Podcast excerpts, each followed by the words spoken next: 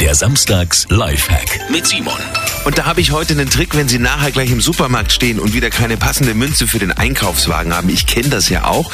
Es gibt einen Trick, der zumindest bei allen Einkaufswagen mit Münzschlitz funktioniert. Und zwar greifen Sie einfach zu Ihrem Schlüsselbund. Ihr habt ja auch, nehmen Sie einen Schlüssel mit einem runden Kopf runter und stecken Sie den Schlitz äh, in den Schlitz im Einkaufswagen. Wenn sich der Wagen dann gelöst hat, dann einfach den Schlüssel wieder rausziehen. Das funktioniert.